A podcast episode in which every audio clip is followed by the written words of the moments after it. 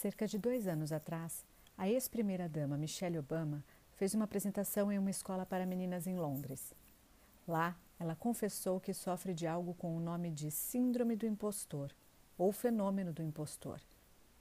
Amanda Palmer, musicista e escritora, escreveu um livro sobre essa síndrome em Artistas. Ela descreve todos os seus sentimentos de medo e insegurança como a polícia da fraude. Maya Angelou, uma romancista com mais de 11 livros escritos, nomeações aos prêmios Pulitzer e vencedora de cinco Grammys por suas gravações e audiobooks, entre outros prêmios, relata sua ansiedade a cada livro lançado. Agora eles vão me desmascarar. Emma Watson, a Hermione de Harry Potter e a Bella de A Bela e a Fera, declarou que também já se sentiu assim. Se você se sente inadequado e prestes a ser descoberto ou desmascarado no trabalho ou na vida, você não está sozinho. Se você tem medo, sente insegurança ou se sente uma fraude prestes a ser descoberta, você pode estar sofrendo do mesmo fenômeno.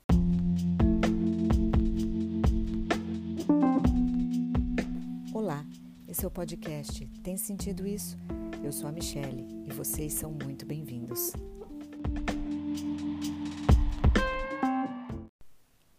Fenômeno do impostor pode atacar qualquer um desde um estudante até escritores, musicistas, artistas, pessoas do mundo corporativo e neurocirurgiões. Esse neurocirurgião chama-se Henry Marsh, lá da Ucrânia, e ele fala algo muito comum sobre esse impostor. É como se parte de você soubesse que você não é tão bom quanto você finge ser, mas você vive como sendo alguém competente e confiável. Amanda Palmer fala da sensação de que a qualquer momento alguém, como um FBI, vai bater em sua porta no meio da noite e dizer: Nós estamos te observando e temos provas de que você não tem ideia do que você está fazendo. Você será acusado do crime de puro improviso, de só fazer besteira em seus projetos, por não merecer o trabalho que tem, ou a posição, a promoção, o salário.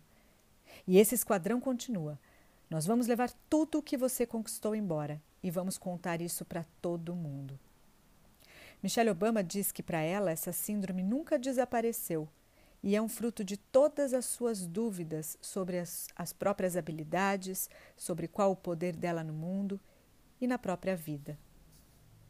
E ela continua: um dos segredos para lidar com isso é não superestimar a inteligência e o potencial dos outros à sua volta, em detrimento da sua inteligência e do seu próprio potencial.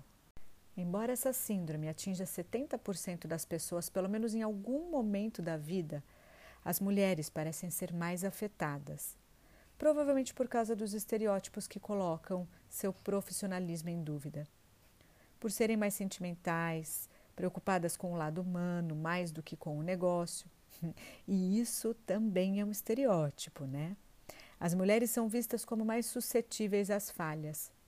Se forem mães, isso pode ser agravado, pois se a sua preocupação com os filhos forem maiores do que os interesses da empresa, ela vai ser julgada por isso. Além disso, quando há uma falha, as próprias mulheres podem se culpar e sentir que não têm habilidade ou capacidade suficiente.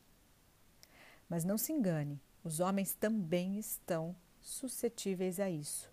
Ninguém é imune. Ninguém é imune a essa síndrome. Ela foi identificada pela primeira vez no fim dos anos 70 e é atribuída a dois pesquisadores, Clance e Imes, que estudaram mais de 100 mulheres que, embora tivessem sucesso acadêmico e profissional, não se julgavam competentes. Elas acreditavam que, graças às suas personalidades e habilidades sociais, criaram uma fachada enganosa de inteligência mesmo quando o resultado de seus trabalhos era positivo, negando esse resultado e temendo serem descobertas em sua inadequação intelectual.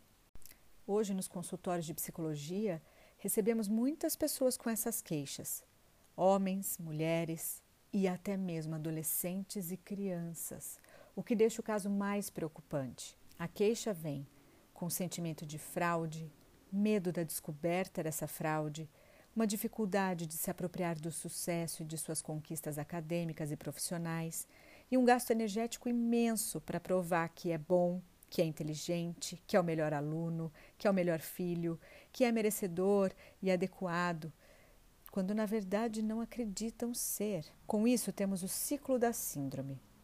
Uma fraude que precisa ser escondida gera uma autocrítica muito grande, que gera uma autossabotagem e a confirmação de que não se é tão bom assim caso algo dê errado. Se dá certo, fica sempre a dúvida: fui eu mesmo ou foram as circunstâncias que me favoreceram? Embora seja chamada de síndrome, ela ainda não é considerada doença pelos tratados médicos, mas alguns trabalhos e artigos a consideram patológica pelos impactos que causa na vida das pessoas.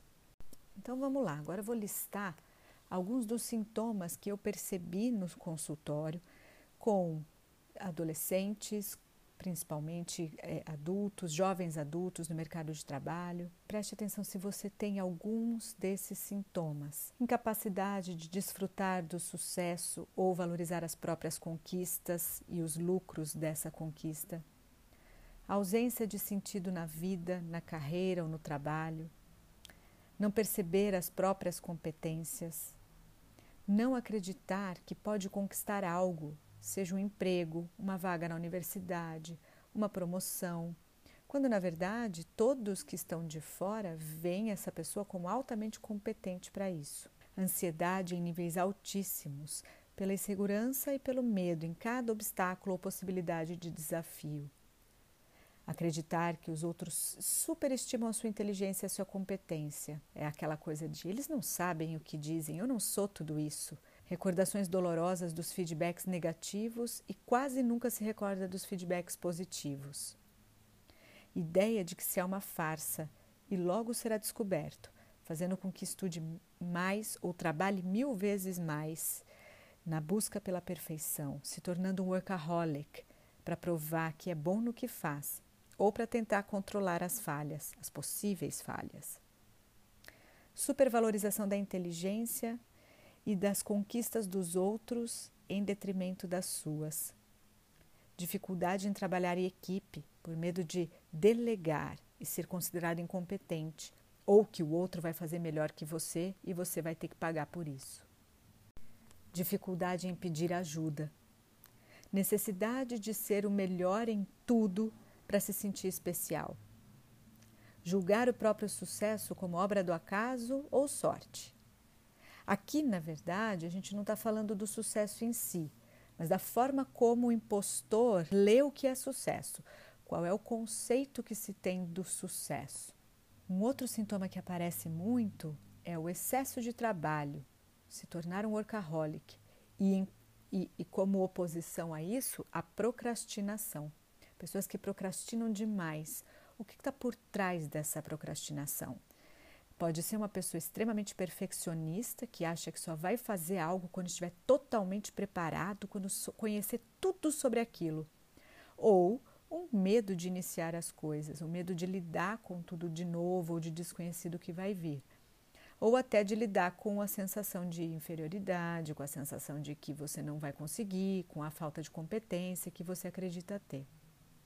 E isso tem a ver com o sentimento de menos-valia, um complexo de inferioridade, uma falta de autoconfiança, que são muito comuns na síndrome do impostor. E agora, como lidar com isso?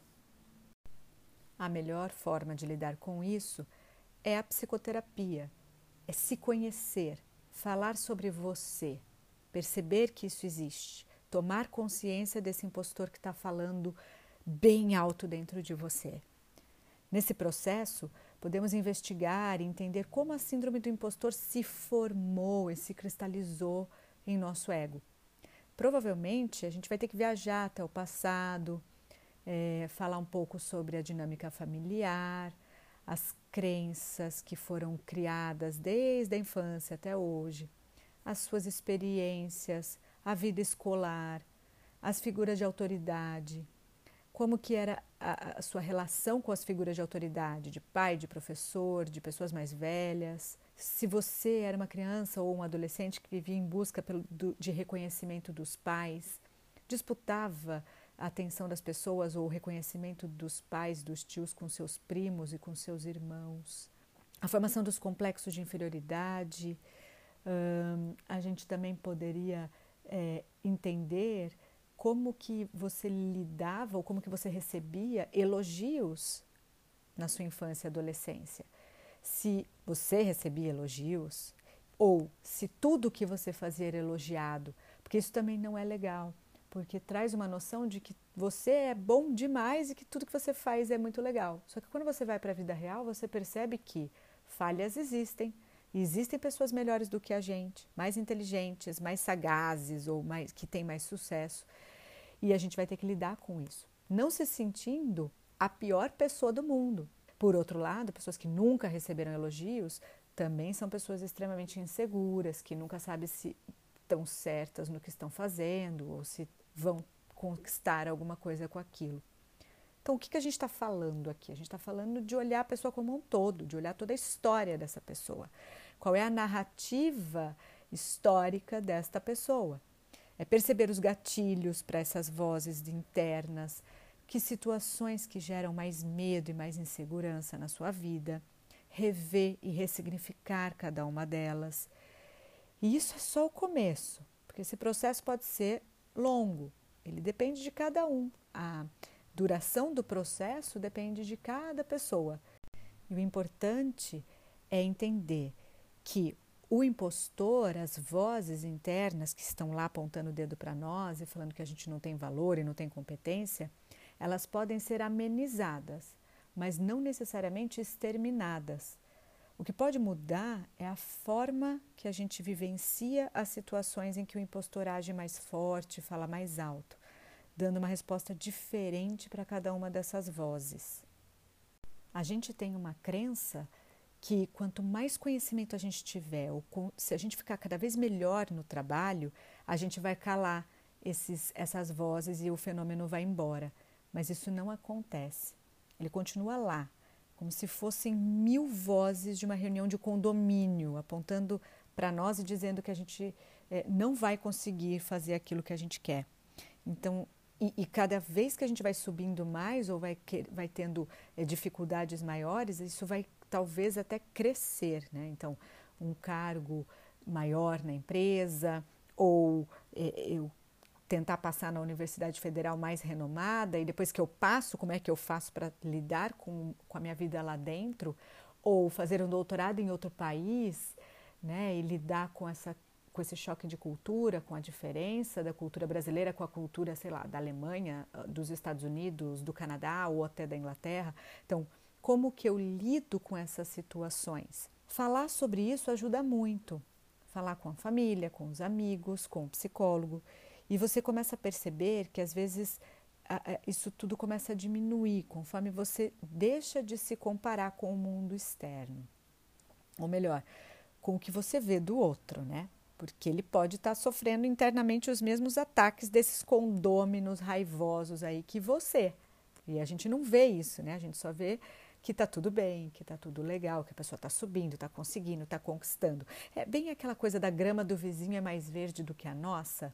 A gente não percebe as próprias conquistas, mas valoriza absurdamente a do outro. E uma outra coisa interessante da gente pensar é que a síndrome do impostor é algo universal.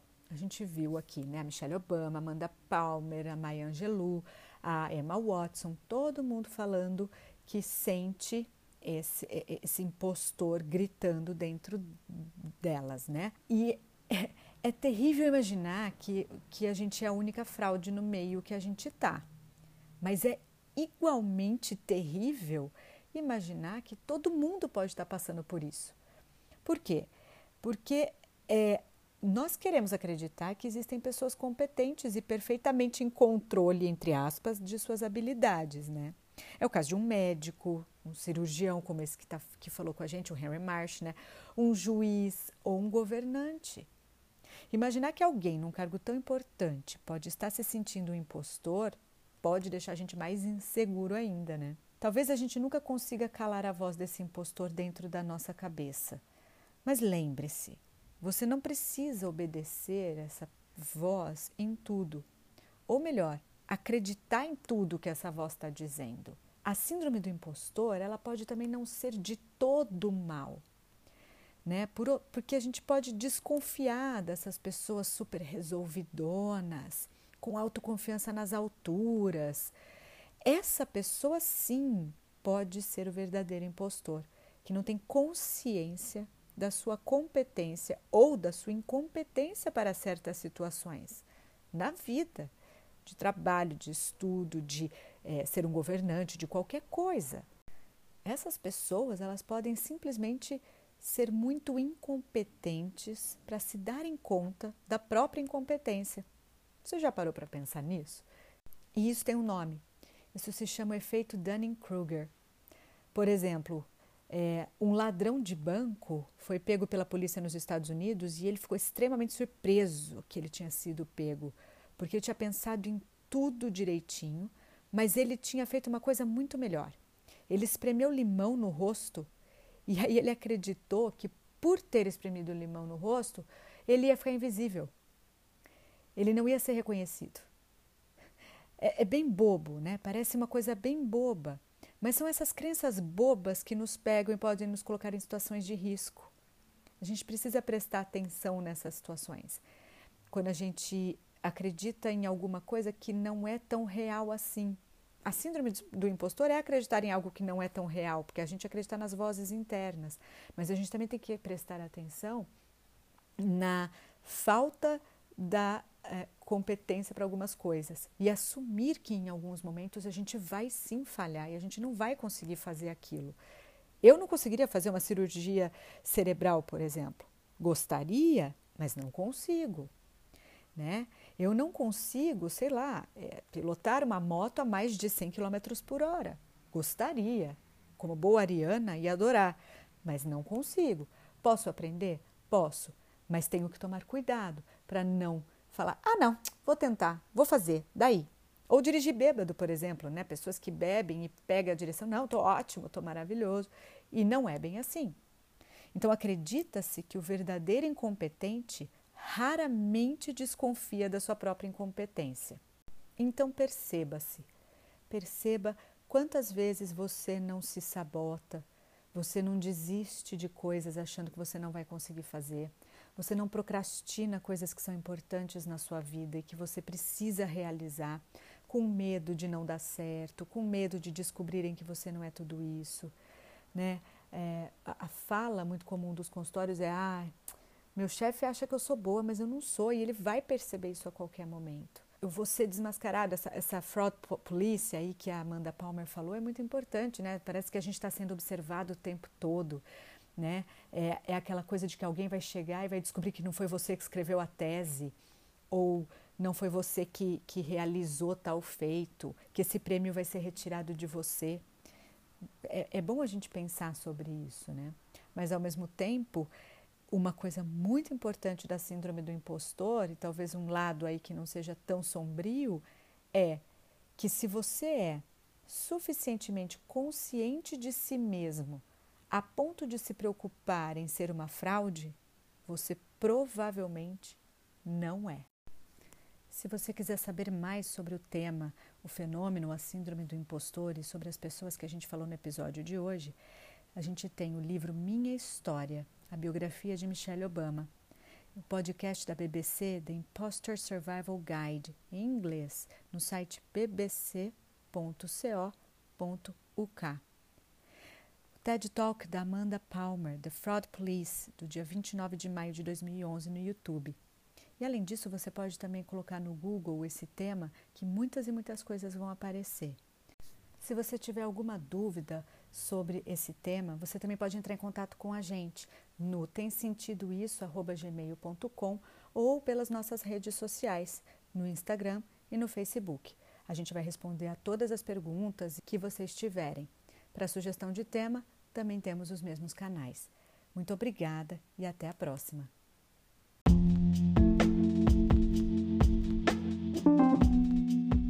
Esse foi mais um episódio do Tem Sentido Isso? Siga nossa página no Facebook e no Instagram e receba notificações dos novos episódios. Obrigada e até breve.